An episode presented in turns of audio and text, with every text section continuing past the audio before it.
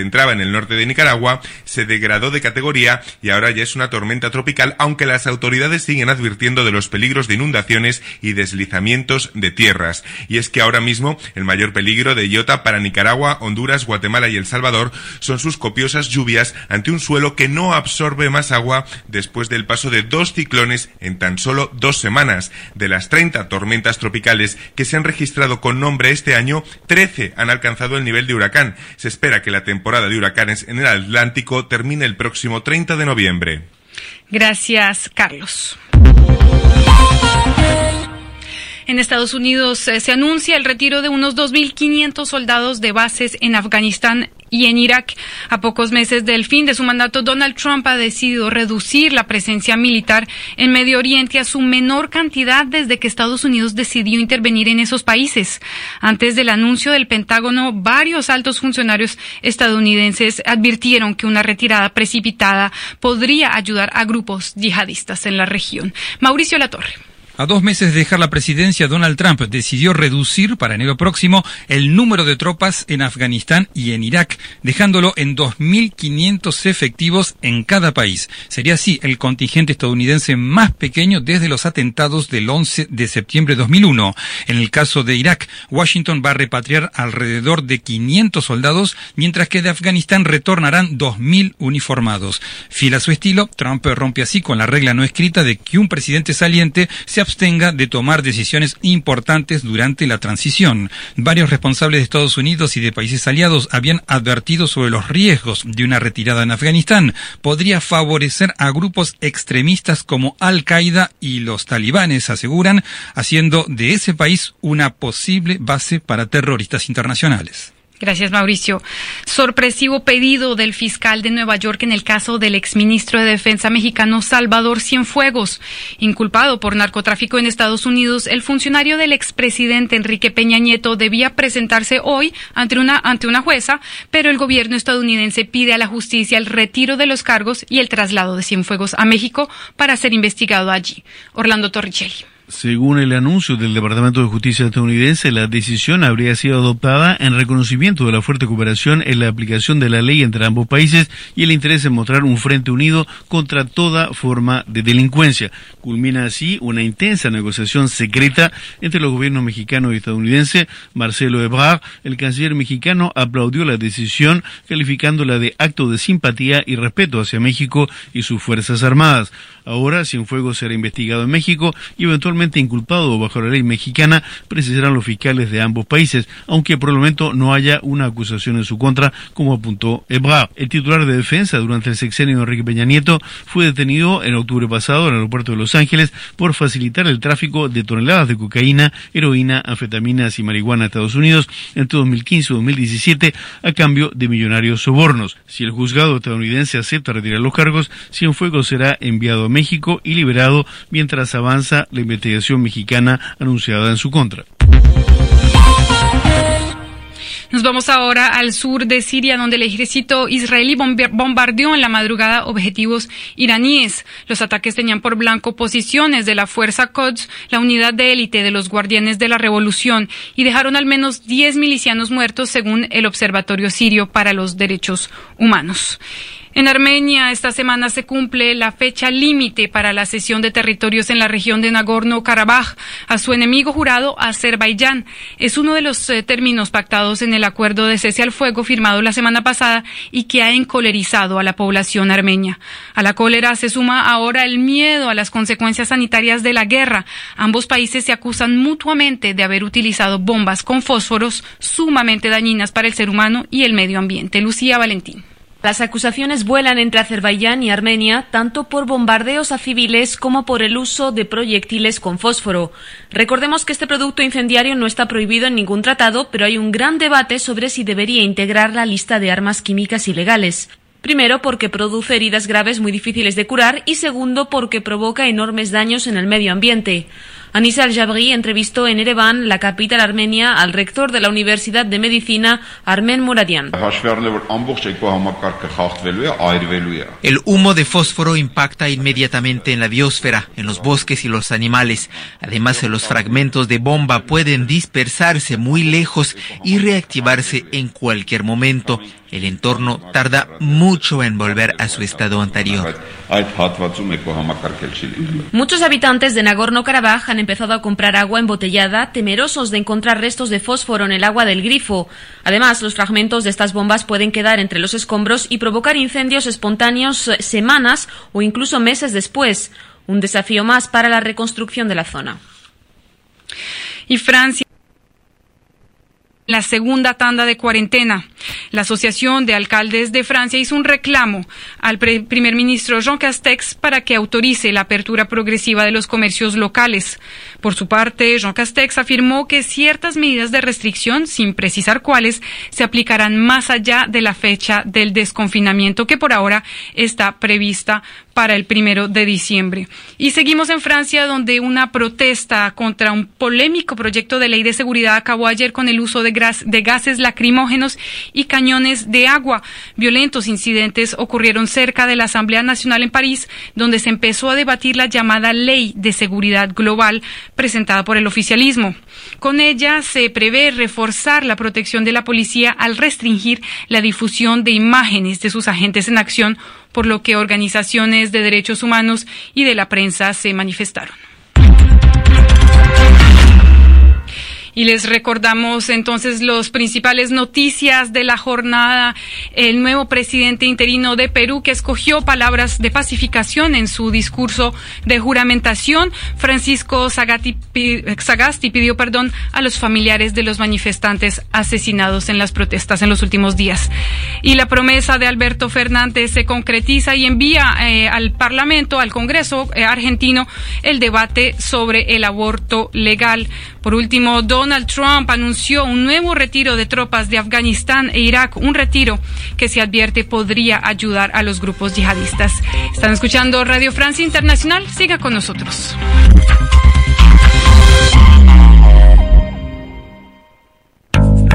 Carrusel de las Artes es un colorido viaje semanal por la actualidad de la música, de la literatura, de la pintura, el cine, las artes escénicas y todo lo que acontece en el universo cultural de Francia. Un programa de Radio Francia Internacional conducido desde París por quien les habla María Carolina Piña. Noticias de América en RFI. En Argentina y en plena crisis económica por la pandemia, la Cámara de Diputados aprobó esta madrugada una ley para crear un impuesto extraordinario a las grandes fortunas, un proyecto que pasa ahora al Senado y que enfrenta fuertes críticas. Hugo Pasarelo.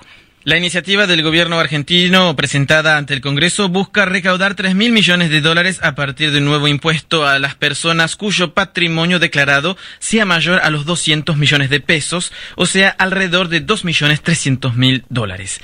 Se estima que este impuesto, si es aprobado, alcanzará a entre 9 mil y 12 mil personas en un país con casi el 41% de sus 44 millones de habitantes en la pobreza y un desempleo superior al 10%. El gobierno del centro izquierdista Alberto Fernández cuenta con los votos suficientes en la Cámara Baja, pero luego el proyecto deberá pasar por el Senado y además recibe críticas de economistas como de Martín Vautier, director de la consultora Ecogo creo que no es un impuesto deseable. Primero, pues ya existe un impuesto al patrimonio, ¿no? que es el impuesto a los bienes personales. Y después, además, las señales que se brindan, ¿no? En, un contexto donde Argentina tiene las expectativas muy deterioradas, un riesgo país muy alto, una confianza en niveles muy bajos, con lo cual tiene muchas dificultades para atraer inversiones, para evitar que los pesos se pasen a dólares. Me parece que este impuesto no contribuye en ese sentido a recrear la confianza, de hecho, se presenta como un impuesto que es de una vez, pero tampoco queda claro si no se va a seguir prorrogando, con lo cual me parece que es una medida que, más allá de lo que pueda recaudar eventualmente en el corto plazo, no contribuye a lo que necesita hoy Argentina, que es brindar previsibilidad, brindar credibilidad, y eso se ve en los precios de los bonos.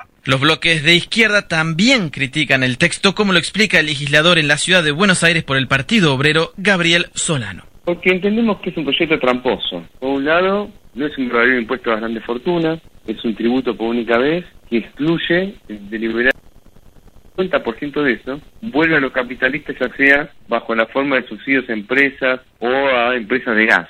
Y por último, también acá hay una cuestión política de fondo. El gobierno demoró muchísimo el tratamiento de un proyecto de este tipo y lo saca ahora porque está ejecutando él mismo un fuerte ajuste y quieren cubrir esa responsabilidad sobre el ajuste. Entonces la mejor manera de hacerlo es tratar de presentar un proyecto como si estuviese haciendo una cuestión progresista. La economía argentina está en recesión desde 2018 y según estimaciones del Fondo Monetario Internacional, finalizará este año con una caída superior al 11%. Gracias, Hugo Pasarelo. Y a continuación, una nueva entrega de Escala en París. Aida Palau entrevista al escritor francés con muchas raíces latinoamericanas, Miguel Bonfoy.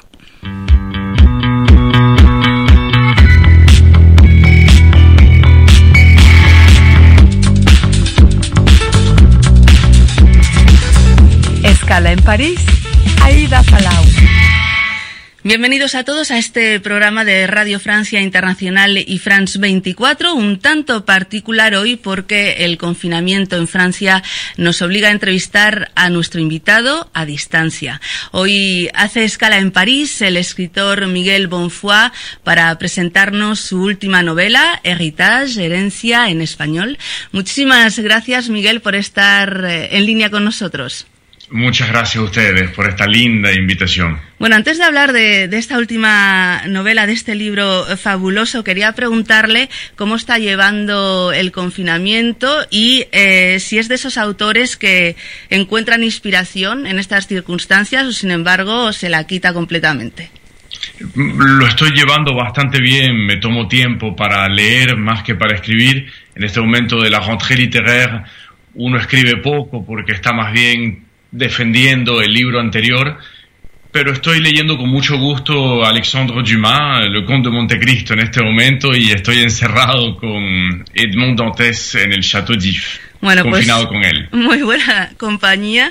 Eh, vamos a presentar un poco sus, sus credenciales. Eh, Miguel Bonfoy es francés, de madre venezolana y padre chileno. Sus dos primeras novelas, El viaje de Octavio y Azúcar Negro, fueron muy aplaudidas por la crítica y traducidas a varios idiomas.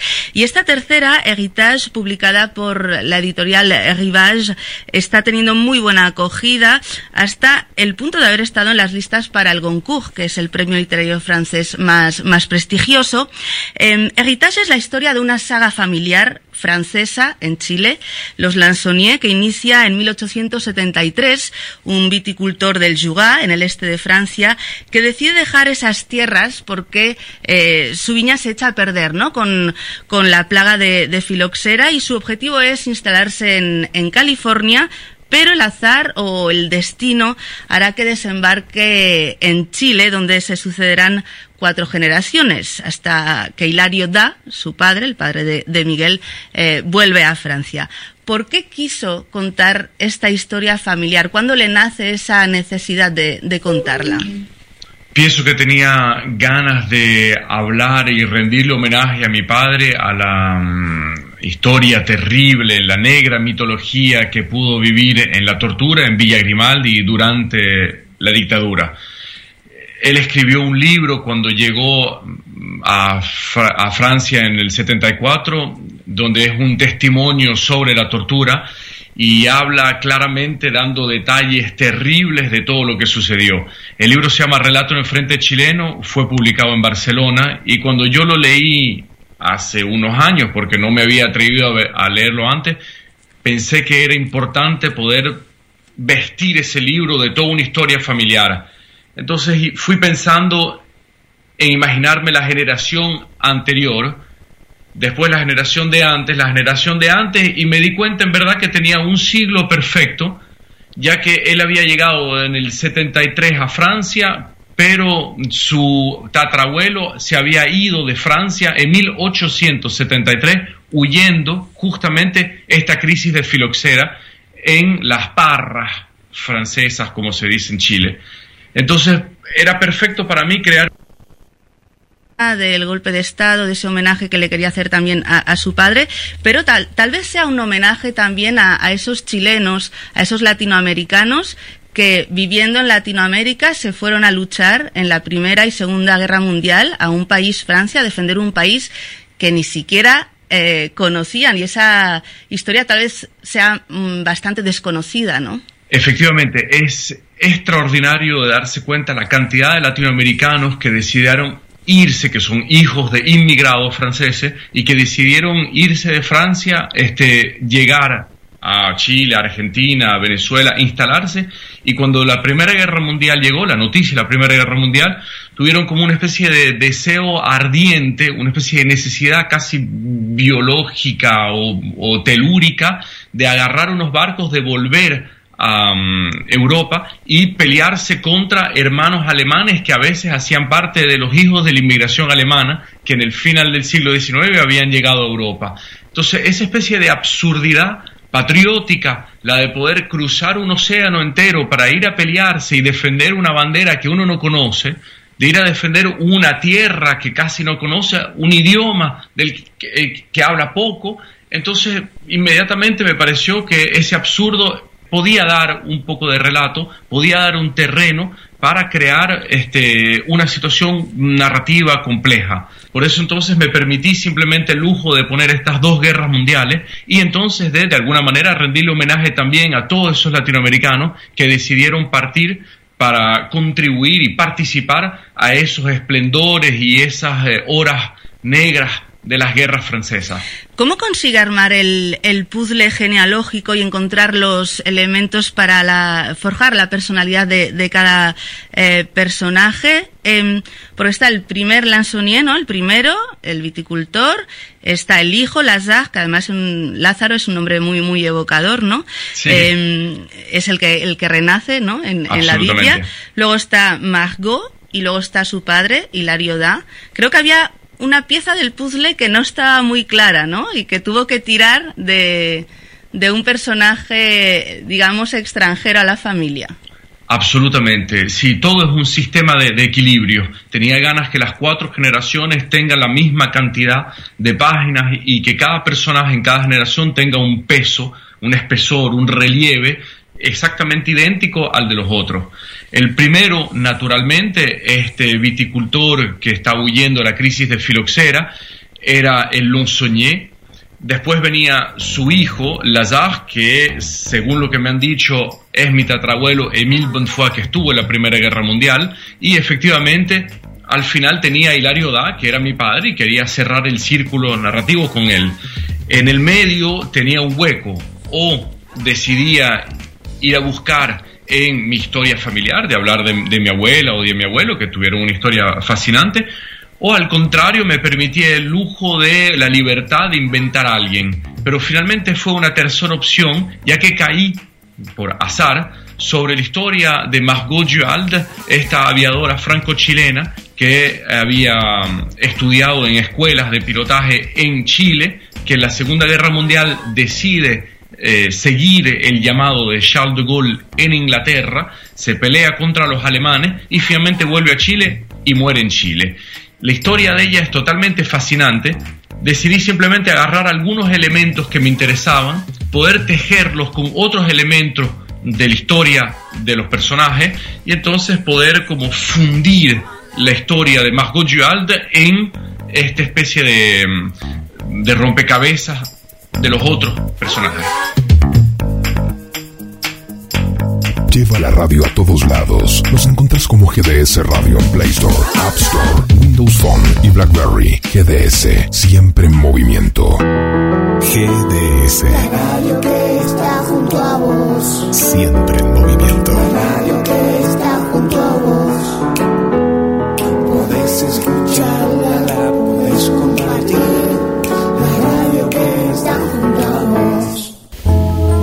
Date un gusto Lalis, pastelería artesanal. Esos sabores únicos que viven en tu recuerdo. Lalis, pastelería artesanal. Comunicate al 474 4688 o envíanos un mail a lalis pastelería artesanal arroba hotmail.com. Date un gusto. Lalis, pastelería artesanal.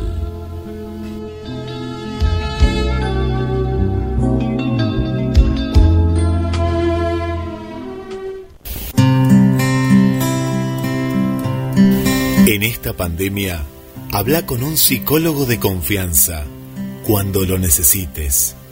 Olvida el tráfico, las salas de espera y los horarios de atención restringidos y sin salir de casa. Agenda tu cita online.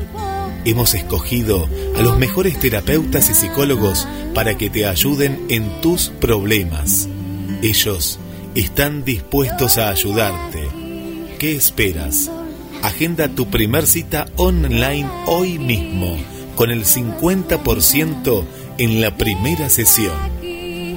Visita el sitio www.callcenterpsicológicoonline.mentesana.com. Un horizonte en tu vida es posible, es posible.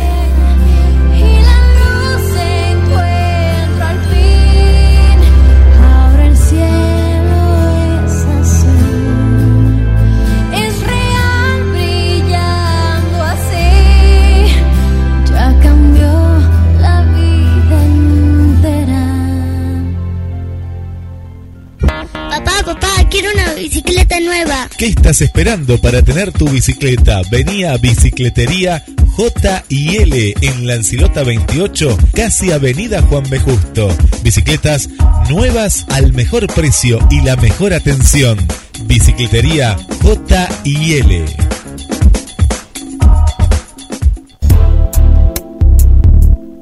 Comentamos las novedades. Nos saludamos. Planificamos. GDS Radio, la radio que nos une. Escúchanos en www.gdsradio.com.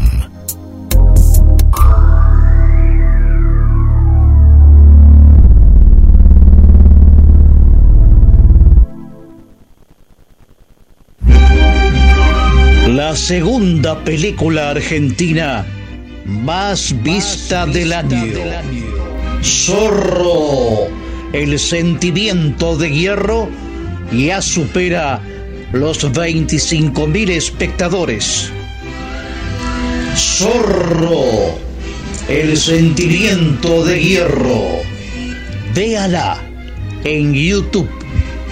Zorro, el sentimiento de hierro. La película. Pescadería Atlántida. Del mar a tu mesa.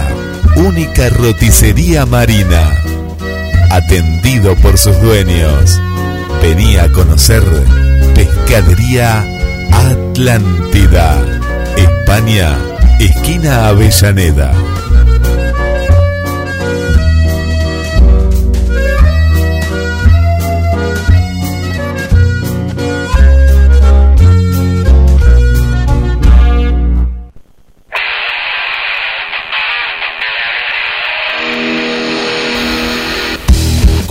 Trabajo marplatense. Comprá trabajo argentino. Duki Patagonia. Las mejores camperas están en Mar del Plata. Mujer, niño, juvenil, hombre. Duki Patagonia. Camperas, accesorios, chalecos y todo lo que buscas. Con la mejor calidad y el mejor precio. Con tarjeta de crédito, 13 cuotas sin interés. En efectivo, descuentos especiales. También podés comprar desde la web online. Entra en www.dukipatagonia.mitiendanube.com y te lo llevamos sin cargo a tu domicilio. Comprá la mejor campera. Duki Patagonia. Te esperamos en Santiago del Estero 1755, casi la peatonal San Martín. También contactanos por las redes vía WhatsApp 223 5 30 62 30. Seguinos en Instagram y Facebook. Duki Patagonia. Desde Mar del Plata, desde Mar del Plata hacia el mundo, hacia el mundo.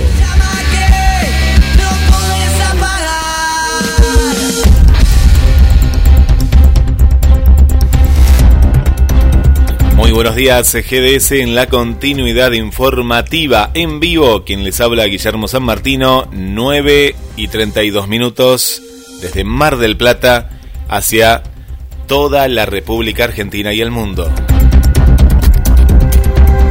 Montenegro va a coordinar acciones para controlar el consumo de alcohol en la temporada. Una agenda intensa tuvo ayer Guillermo Montenegro en su paso por Buenos Aires. El intendente continúa en el día de hoy su agenda de encuentros con la mm, Secretaría de Cedronar, Gabriela Torres. El intendente Guillermo Montenegro se reúne con las máximas autoridades de la Secretaría de Políticas Integrales sobre Droga de la Nación Argentina, Cedronar, para coordinar las acciones que se implementarán durante el verano para prevenir el consumo abusivo de alcohol. El encuentro con la secretaria del organismo, Gabriela Torres, está previsto a partir del mediodía, según informaron fuentes de la Casa Rosada. A las 16, la funcionaria hará lo propio con Martín Yesa, el jefe comunal de Pinamar.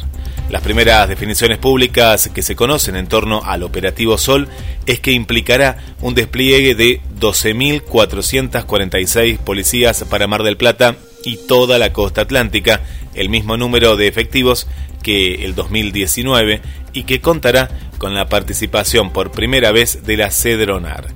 La sumatoria de este organismo se justifica para poder añadir múltiples acciones para cuidar a los jóvenes, la nocturnidad y prevenir el consumo de alcohol en el contexto de verano y los lugares turísticos, según han anticipado.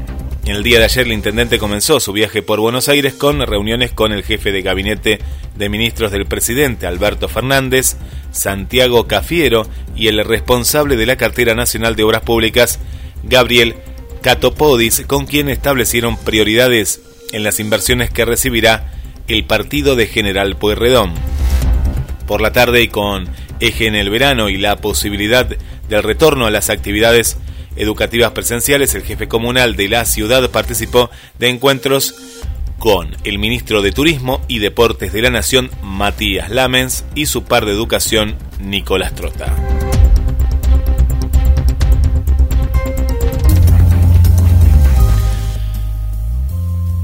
Bueno, ya vamos a tener temperaturas para este fin de semana prácticamente de verano. De verano. ¿Qué pasará en la costa atlántica? ¿No? Será la postal que, veremos sin turismo todavía, ¿no? Sin turismo eh, de forma. No utilizaría la palabra masiva, ¿no? Pero, pero sí en el contexto de una de esta temporada típica con una mayor cantidad de, de circulación y de gente Hoy, por ejemplo, vamos a llegar a una máxima de 20 grados, totalmente despejado, y se viene una seguidilla de días de esta manera. Por ejemplo, mañana tendremos una máxima de 18, una mínima de 12. Las mínimas van a estar rondando entre 12 y 14 grados, ya son temperaturas primavera-verano. Para el viernes, 21 grados de máxima, 14 de mínima. En la noche de ayer parecía que apenas habíamos terminado el programa Las Puertas de Magonia con Carlos Matos, que se venía el agua, pero no estaba pronosticado y, no, no ocurrió. Para el fin de semana, si nos queremos adentrar un poquitito más, ¿eh? un poquitito más, espiamos y vamos a llegar para el sábado con una máxima de 23 y si todo esto sigue así, de manera despejada el día, el domingo llegaremos a una máxima ya de verano con 26 grados de temperatura. ¿Cómo se comportarán los marplatenses? Bueno, mal, muy mal se van a comportar, masivamente van a estar en las playas y esa será la postal que les voy a contar con la foto en la mano de el día lunes. ¿Guille es negativo? No, no, no, para nada. Guille es realista.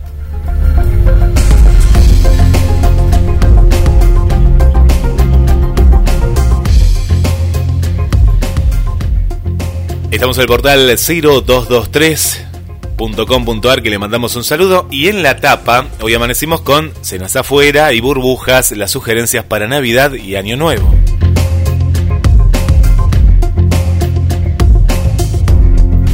Claro, ¿cómo será la, cena de Navidad, no? Eh, yo también estaba escuchando el tema de, del pan dulce en cuotas y esto que repite la gente. Y bueno, ¿qué necesidad hay de comprar pan dulce? Yo eso no entiendo, la necesidad de comprar pan dulce en la Navidad solo por una tradición. Si, eh, si el pan está caro, no compres pan. Si el pan dulce está caro, yo hace un montón que no compro factura y no voy a volver a comprar factura al precio que está. Ayer que decíamos con Marcela, un mes de Disney Plus vale igual que una docena de factura que las facturas saben dónde se las pueden se las pueden guardar, ¿no? Es carísimo. ¿Cómo voy a pagar una docena de facturas 300 pesos, 350? Es carísimo. Un pan dulce decían, no sé, en alguna panadería estaba a 900 pesos. ¿Cómo vas a pagar un pan? Es que no, no lo compres. Yo la, gente eso no entiendo, la queja de decir, eh, hay que comprar esto en cuota, el otro en cuota. No lo compres. Ya está. No lo compres. Inflación sabemos que hay, sí. ¿Qué necesidad hay de comer pan dulce con 30 grados de calor?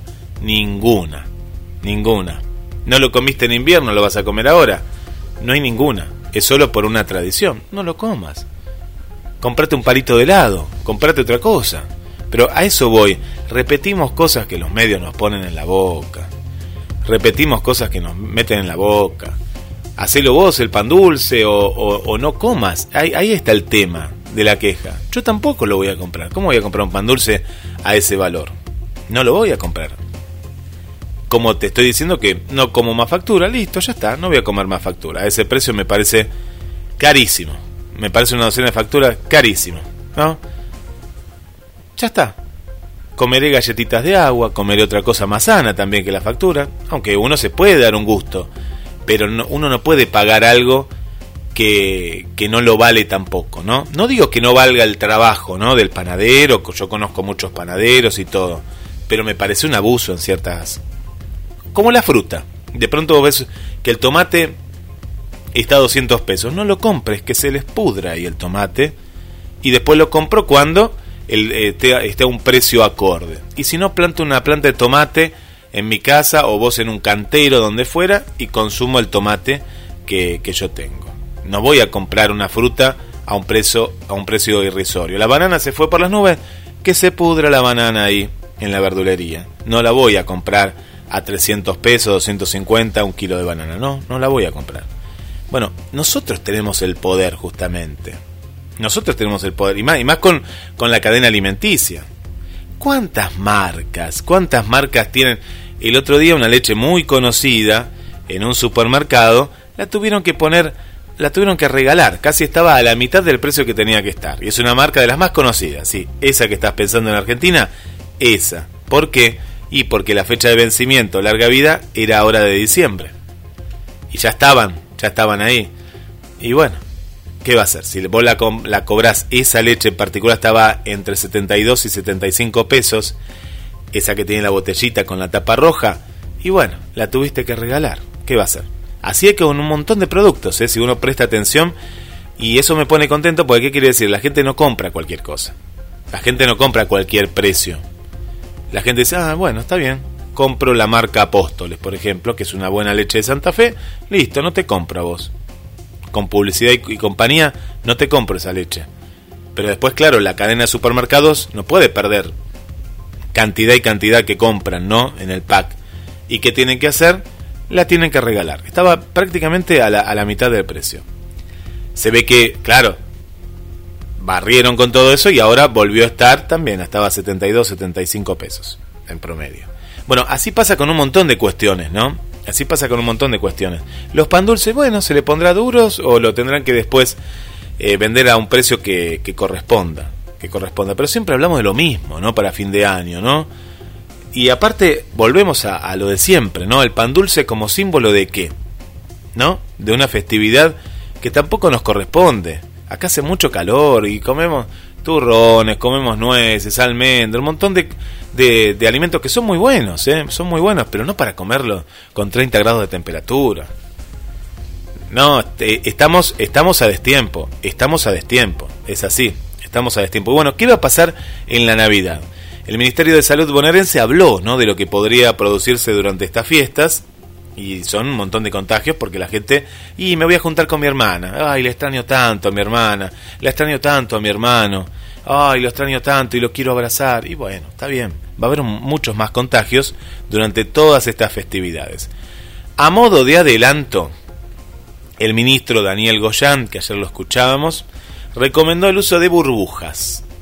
Y a mí cuando hablan de la burbuja, siempre se me simboliza una pompa de jabón, ¿no? Una pompa de jabón que apenas con un alfiler o con el, la punta del dedo se explota. Y está bien, y es así, porque ninguna burbuja es efectiva. A no ser que sea, no sé qué burbuja, le hubieran hecho otro nombre, una pelota grande, algo, algo, no sé, una nave, una nave, en las naves de 10 personas. Pero una burbuja, ¿vieron lo que son las burbujas? Son efímeras. Bueno, ¿qué dice Goyan? Explicó que las recomendaciones se hacen como cualquier reunión, en el marco del distanciamiento social preventivo y obligatorio, donde se intenta trabajar en, en relaciones de burbuja, en las interacciones con otras personas, en lo posible afuera, o en lugares muy ventilados, con reuniones de hasta 10 personas. 10. Si hay 11, no, se queda afuera se queda afuera. Bueno, es muy complicado el tema de el control, ¿no? De un control de decir, bueno, van tantas personas y afuera dónde? No todos tienen una afuera, que van a ir a la vereda. Hay cuestiones que no se pueden controlar, ¿no? Uno hace sugerencias, pero es difícil. 10 personas, si te vas a juntar con la familia, y a no ser que sean muy pocos, van a ser más de 10. Aparte, miran qué compromiso te ponen, ¿no? Qué compromiso te ponen, el de elegir, que siempre uno dice, ¿y dónde la paso? Y eh, Navidad en la casa de mis padres y, Año Nuevo en la casa de los suegros. Bien, pero cuando vienen a una casa en particular, eh, vos vas a elegir qué, y por relación de cercanía, entonces vas a empezar, ta, ta, ta, ta, nueve, uy, me tengo que contar yo, y sí, te tenés que contar vos, si no son once, diez. Bueno, vos no venís, ¿y qué le vas a decir? No, no, vos no vengas porque lo dice Goyan, el ministro lo dice. Entonces el 11 no viene. Y va a venir el 11. Y el 11 viene con la pareja, son 12. Y ahí ya está. Si sale la burbuja, se pinchó la burbuja, si son 12, ¿no? ¿Y por qué 10? No sé, ¿por qué a alguien se le ocurre que sean 10? ¿Y por qué no 8 o por qué no 15? Bueno, hay toda una cuestión, no hay un estudio, esto, esto es lo que está pasando en el mundo también, no, no podés prevenir algo que no lo ves y no podés controlar algo en Mar del Plata, voy a la otra, porque yo te estoy contando la realidad. Esto es pura palabra. En Mar del Plata no hay Navidad que yo recuerde que haga calor. Yo no sé por qué en Navidad, pero siempre refresca la noche. Y no te digo en Concordia, donde está Mariana, eh, tal vez en algún lugar de Chile, no sé, más al norte, pero no. Acá no, acá hace un frío, hace un frío bárbaro. Que vos vas de remerita, te compraste una remera capaz para estrenar y demás y te tenés que poner la campera si estás comiendo afuera. A mis padres les gusta comer afuera, sí, pero a veces nos congelamos, es forzado comer afuera. Es difícil, es, una situación difícil. Yo comprendo en parte a los funcionarios, a veces hay cosas que son ilógicas. Y ayer lo hablábamos con Marcela y con Marina, el tema de los teatros. No puedes estar una hora, hora y media o hasta dos horas, horas de teatro con el barbijo puesto van a prender las luces y va a haber gente muerta ahí ahogada. No, no, no se puede. Hay cuestiones que, que están forzando algo que es inviable. Por otro lado, sí, vamos a ver postales de gente que dice, sí, yo fui al teatro, yo fui al cine y estoy re. Claro, sí, no, no, no es que el virus está en todos lados, ¿no? Pero sí en la circulación va a estar, en la circulación. Y en las fiestas uno va de un barrio al otro, toma un remis, toma remises truchos, que que no hay nada eh, toma lo que fuere, ¿no? La gente toma un auto particular, va, viene. El virus va a estar, va a estar. Y a esto es lo que yo voy, ¿no? ¿Qué es más importante? ¿No? ¿Qué es, ¿Qué es más importante? Acá uno pone el chiste de la mañana, sí, genial. Es así. ¿Qué es más importante? ¿La salud o eso que uno siente interiormente? Y siempre va a estar la salud, la vida, sobre todas las cosas. A mí me parece. Más allá de, de lo que a uno le pasa internamente y que de igual somos nosotros. Bueno, pero vos qué sabes qué hace el otro, ¿no? ¿Qué hizo el otro en contacto con quién está la otra persona, ¿no?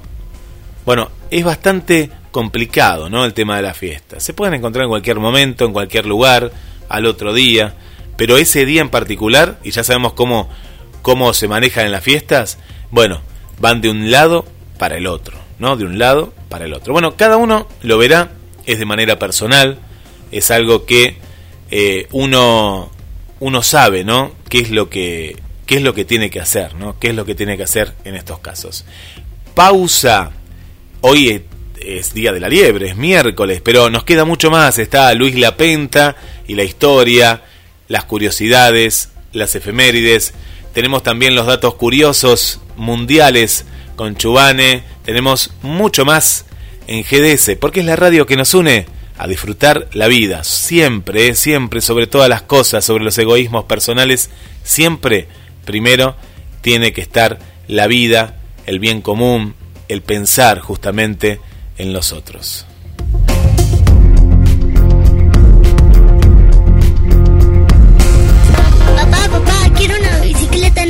¿Qué estás esperando para tener tu bicicleta? Vení a Bicicletería J y L en Lancilota 28, casi Avenida Juan B. Justo. Bicicletas nuevas al mejor precio y la mejor atención. Bicicletería J y L.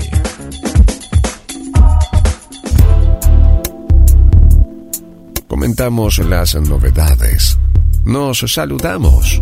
Planificamos. GDS Radio, la radio que nos une.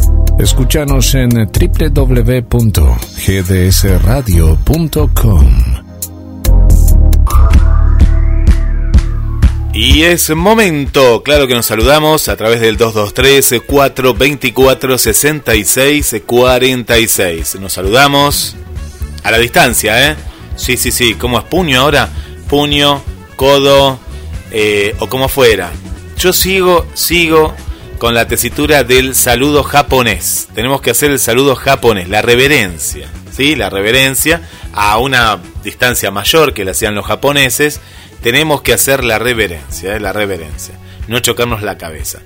Bueno, Gabriel Magnante, exquisito. ¿Qué, está, qué Un matambre, un matambrito. Pero siempre me comparte que hablemos de comida, ¿eh? Los sábados a las 3 y 30. Hablemos de salud. Bueno, ¿cómo anda Luis Lapenta? Y siempre queremos saber qué es lo que está pasando desde Mar del Plata hacia el mundo. Buenos días, GDS. Buenos días, Luis. Gracias, Guillermo. Vamos a las efemérides que teníamos preparadas para hoy, 18 de noviembre, en el ambiente artístico en Hollywood. Nació en 1942 la actriz Linda Evans, famosa actriz por su belleza, considerada una de las mujeres más lindas del espectáculo.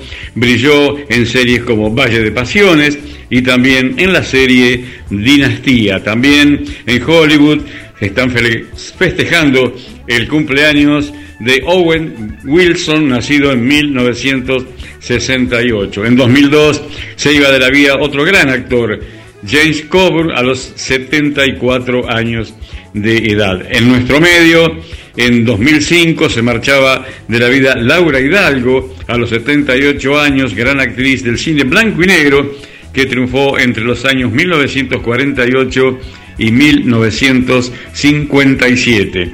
En 2012 fallecía Miliki, uno de los tres payasos de la televisión. ¿Se acuerdan? Gaby, Fofó y Miliki. Miliki en realidad se llamaba Emilio Alberto Aragón y falleció a los 83 años de edad, reiteramos, en 2012. Y en 2014 se iba un gran periodista, el señor José Ricardo Eliaschev. A los 69 años se iba de la vida Pepe Eliaschev. En el ambiente de la música, de nuestra música, en 1984 se marchaba de esta vida el maestro Osvaldo Nicolás Fresedo, apodado el pibe de la paternal, bandoneonista, compositor y director de orquesta. Con su agrupación llegó al disco a través de 63 años de actuación, tiene alrededor de 1.300 grabaciones. Eh, asiduo visitante de Mar del Plata, el maestro Fresedo, que se fue, como decimos, a los 87 años de edad, tenía un local bailable en la, zona de Avenida Constitución y Avenida Carlos Tejedor, se llamaba Tajamar y lo tuvo allí durante muchísimos años.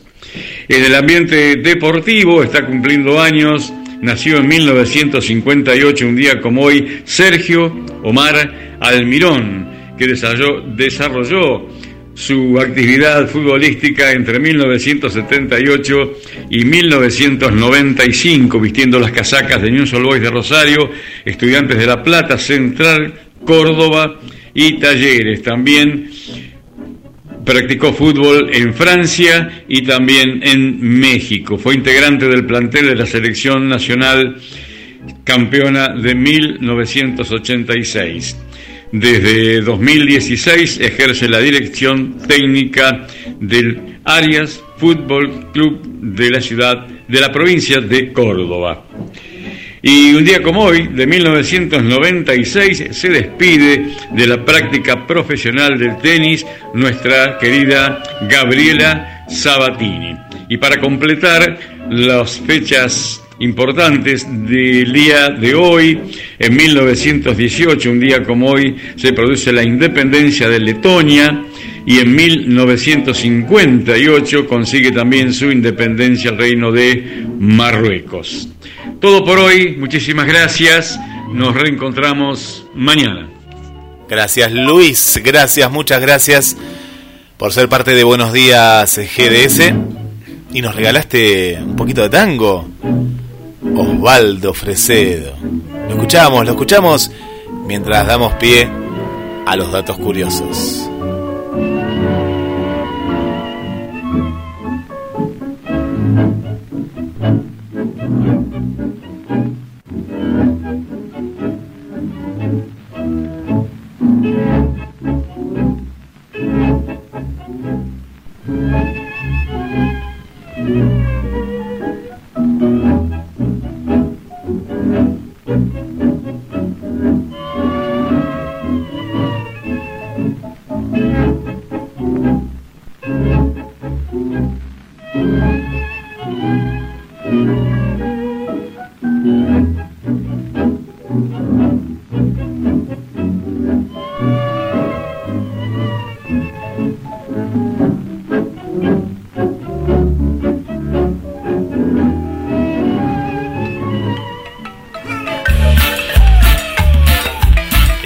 Ritmo porque ya estamos los datos curiosos. Ya llega la liebre, llega Karina, Carlos y todo el equipo.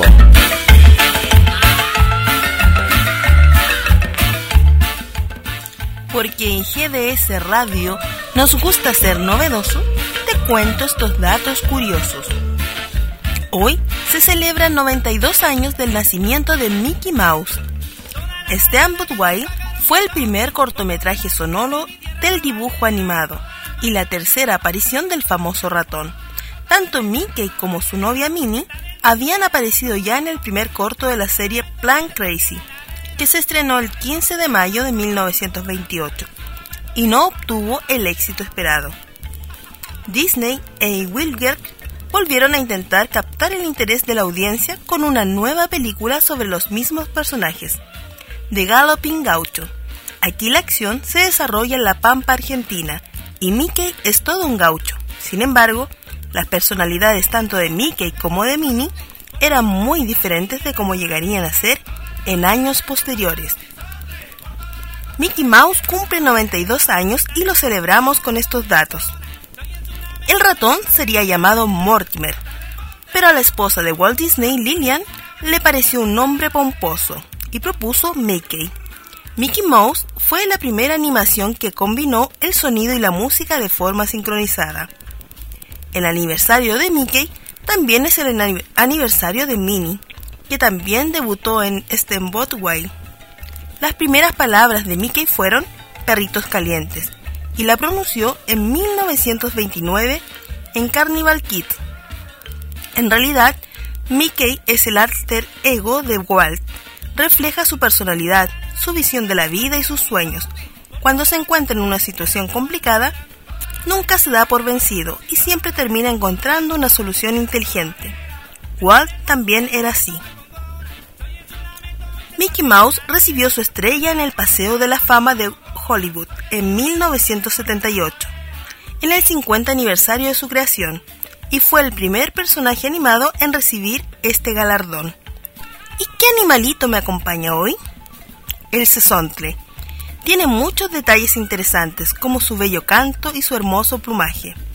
Es un ave de tipo pasiforme, con plumaje grisáceo en la parte superior, ojos de color amarillo y un pico negruzco ligeramente curvo.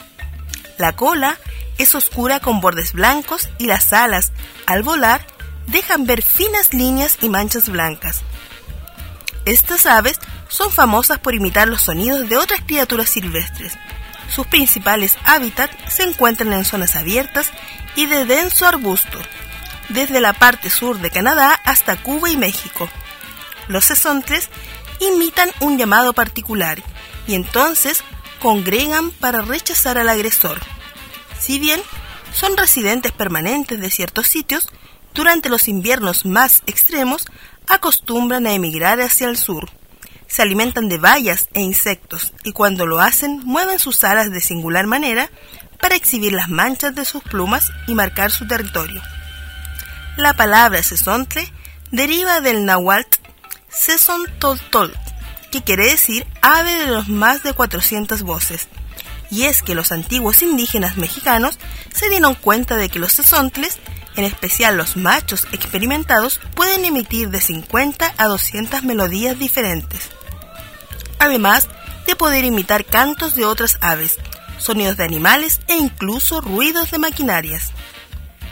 Que tengas un lindo día.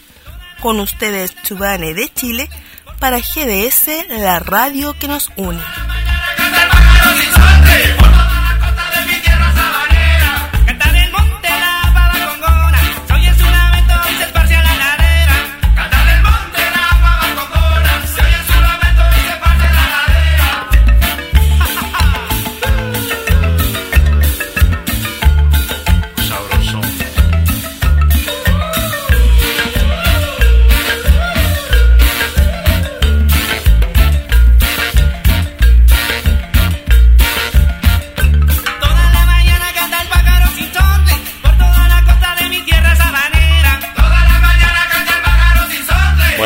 Ah, sí, que es Mickey Mouse. Bueno, ya hablamos justamente de Disney Plus, Disney Más, que es la nueva plataforma de streaming que, está en la República Argentina, pero con pocas aplicaciones para los televisores todavía. Bueno, un saludo especial, especial, ¿eh? especial para Silvia, para Hilda, Rosario. ¿Cómo estás, Rosario? Lupita. Bueno, para toda la gente que nos acompaña semana a semana. Muchas gracias. Seguí en la sintonía de la radio porque en minutos nada más, después del panorama de las noticias, llega La Liebre.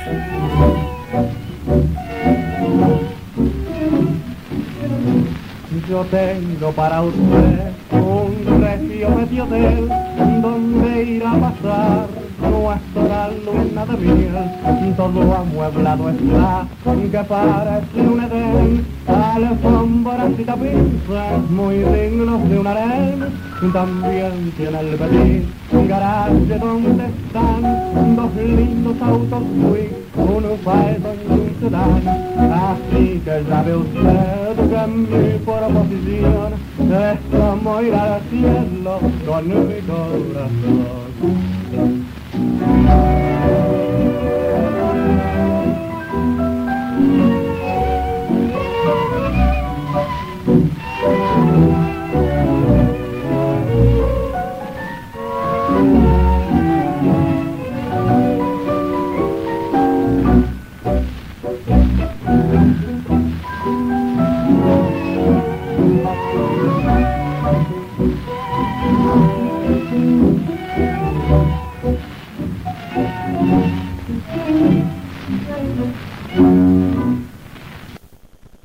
Noticias en GDS, la radio que nos une. Panorama de las 10 de la mañana. En instantes nada más llega Karina Elizabeth con el clásico magazine de las 10 de la mañana, La Liebre.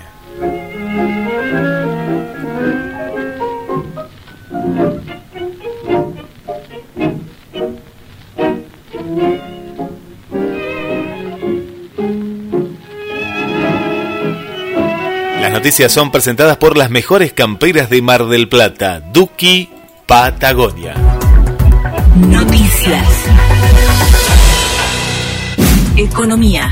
El costo de la canasta básica alimentaria subió 6,6% en octubre. Esto determinó que un grupo familiar compuesto por dos adultos y dos menores necesitó percibir ingresos por 20.710 pesos para no caer en situación de indigencia. El INDEC dio cuenta que el costo de la canasta básica total, que además de alimentos reúne indumentaria y transporte, se incrementó un 5,7% en octubre, por lo cual el mismo grupo familiar necesitó contar con ingresos por 49.900 11 pesos para no caer debajo de la línea de pobreza. De esta forma, en los primeros 10 meses del año, la canasta básica total acumuló un aumento del 28,1%, mientras que la canasta básica alimentaria subió 32,9%. Ciudad de Buenos Aires. Hay paro docente, caravana y clase pública en repudio a las expresiones de la ministra de Educación. Los docentes agrupados en ADEMIS convocaron para esta mañana una concentración que marchará hacia el Ministerio para repudiar los dichos de la ministra Soledad Acuña y exigir su renuncia. Durante el día de ayer, las afirmaciones de Acuña sobre los docentes porteños continuaron cosechando rechazos. Sumaron también una denuncia ante el INADI, una presentación ante la Organización Internacional del Trabajo y el reclamo de su par de nación, Nicolás Trota, para que el gobierno de la ciudad pida disculpas. La ministra dijo que las personas que eligen la carrera docente son de los sectores cada vez más bajos de nivel socioeconómico cada vez más grandes de edad y que eligen la docencia como tercera o cuarta opción luego de haber fracasado en otras carreras. La vacuna de Janssen se probará en la Argentina y piden 6.000 voluntarios. Los requisitos para poder participar del estudio son tener más de 18 años de edad y un estado de salud bueno o estable. La vacuna en investigación contra el coronavirus que desarrolla ese laboratorio y que se encuentra en fase 3 se probará en la Argentina, para lo cual fueron convocados 6.000 voluntarios y voluntarias sobre un total de 60.000 en todo el mundo antes de la aprobación final para su distribución. Para obtener más información sobre este estudio de investigación,